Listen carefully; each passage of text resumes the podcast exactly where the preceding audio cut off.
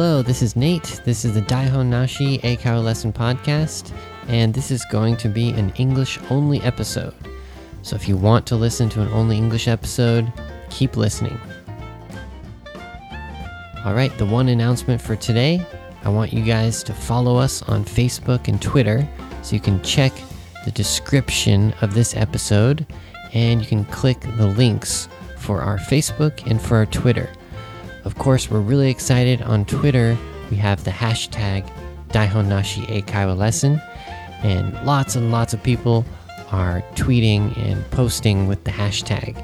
So if you want to comment or talk about this episode, please go on to Twitter and use the hashtag Daihonnashi Eikaiwa Lesson, and you can we can talk about this uh, topic that I'm talking about today. All right, let's get started with this episode.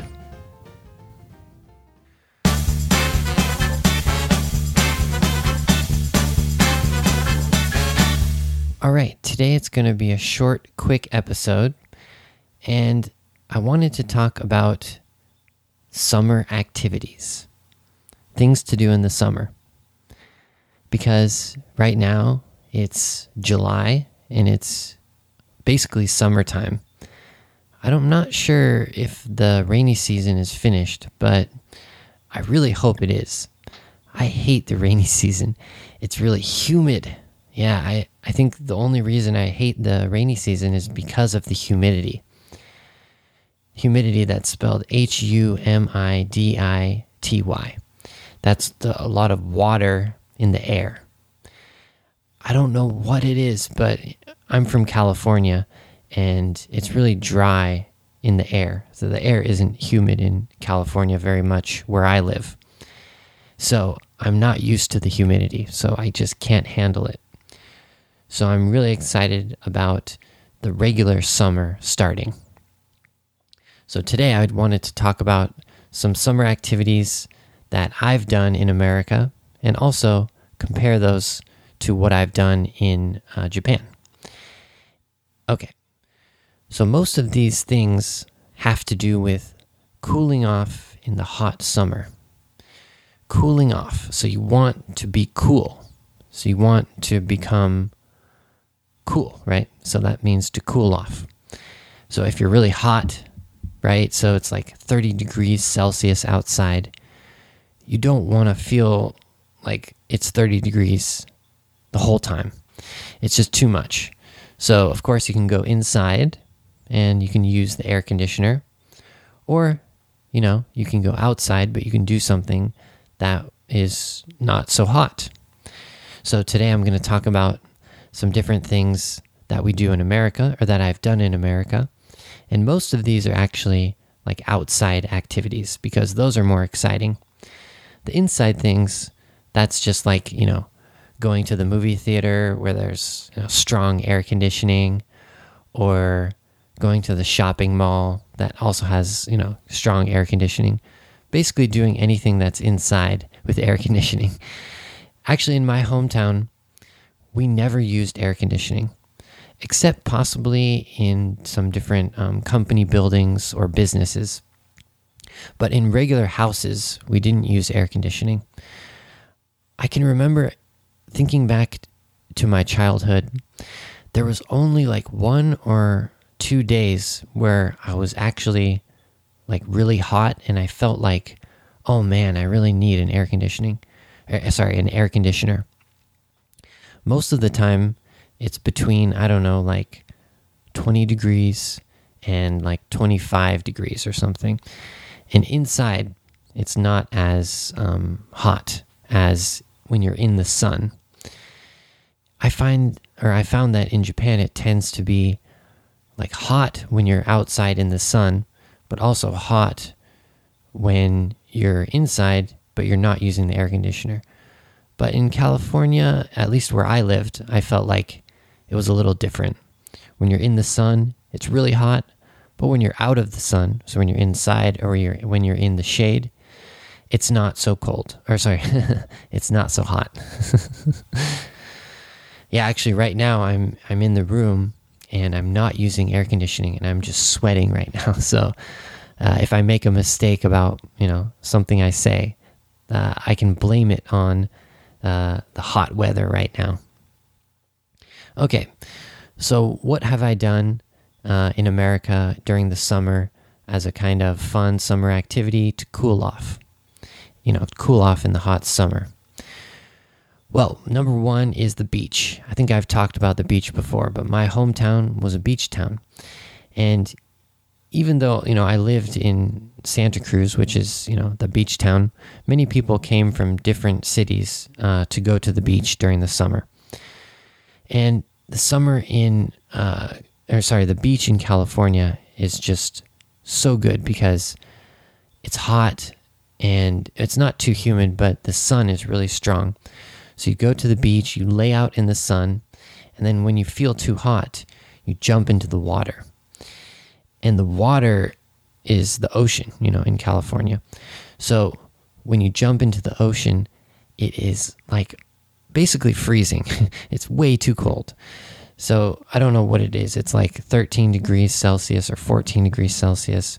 So compared to the hot sun, jumping into that water, it's just like a shock to your body and it just feels amazing.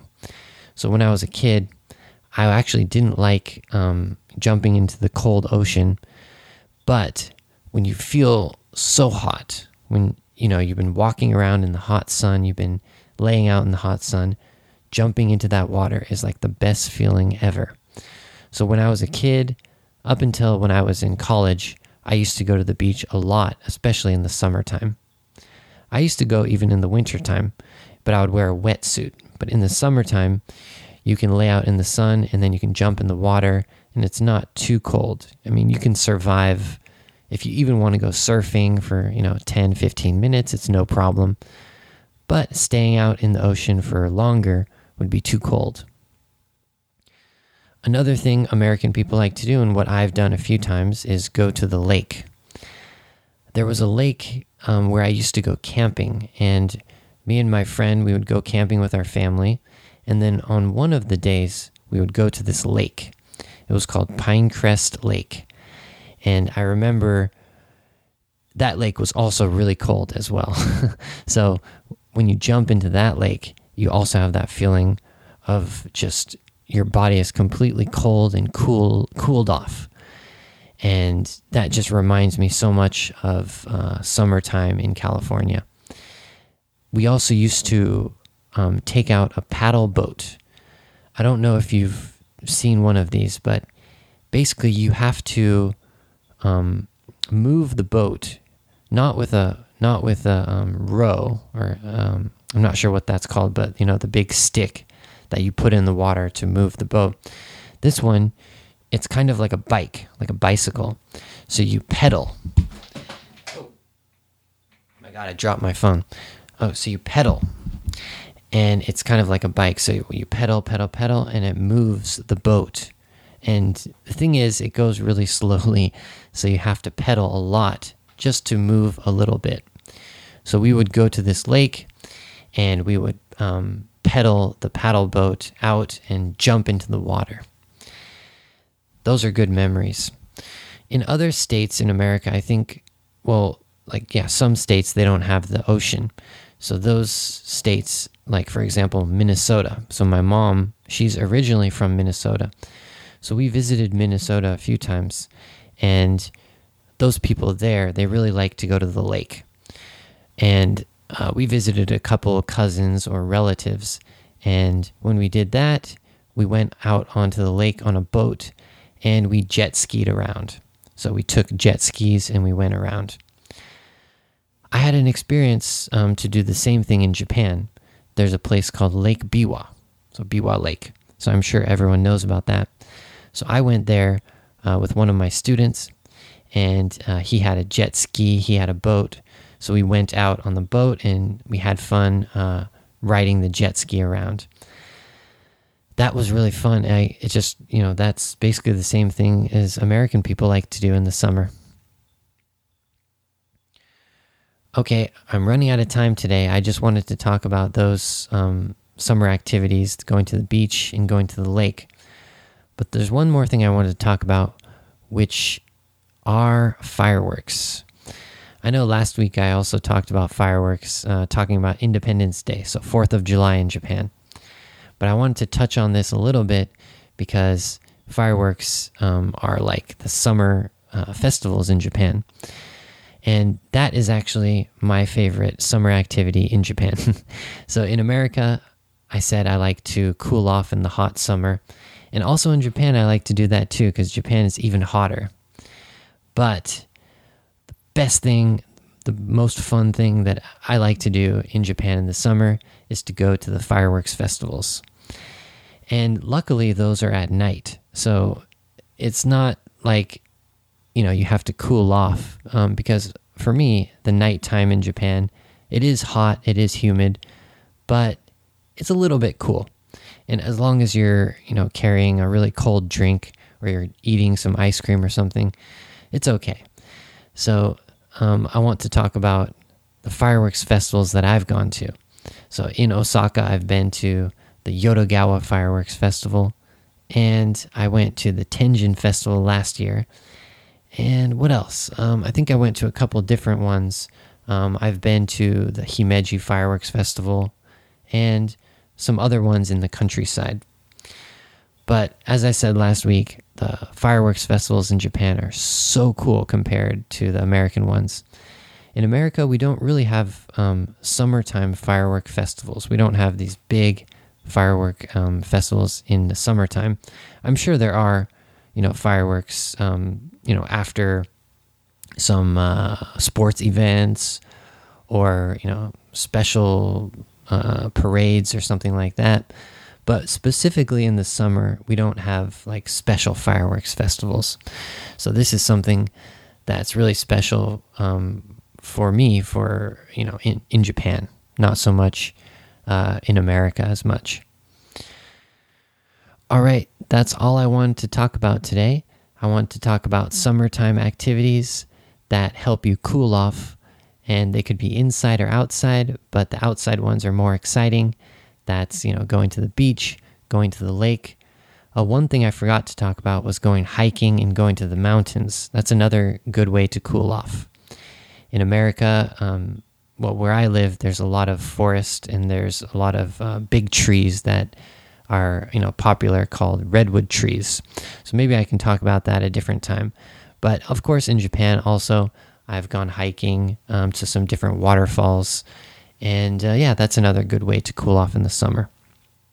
Also, at the end, I was talking about fireworks. So my favorite thing to do are, is to go to the fireworks festivals in Japan. Okay, so uh, what do you guys think? Um, one question I have for you is in the summertime, when you want to cool off, are you an inside kind of activity person or an outside activity person? So, for example, do you like to go to the shopping mall, go to the movie theater uh, when it's really hot in the summertime? Or do you like to go outside and go to the lake, go to the beach, or go hiking, something that you can cool off outside? I'm definitely an outside kind of person, so I like cooling off in the hot summer outside somehow. But in reality, it's really hard in Japan to do that, at least for me, because I'm living in Osaka City. I think if I was living in the countryside, I could probably go to some kind of lake or river or even to the beach more easily. But in Osaka, I always end up um, going to the movie theater or going somewhere inside to cool off from the hot summer. So, well, I'm just gonna have to I'm gonna have to change into being an inside person when I'm in Osaka, and I, I basically have been doing that. So I guess I'm an inside person now. But uh, in the future, I hope I can go to the beach more, and you know maybe I can find uh, a nice uh, river or lake to hang out on for a vacation or something in Osaka. I don't know where that would be. All right, guys, um, thanks very much for listening. Um, I'll see you on Saturday for the bilingual episode where we talk about Disney. I'm looking forward to that. It's going to be fun. All right, guys, I'll see you next time. Have a nice day. Bye bye.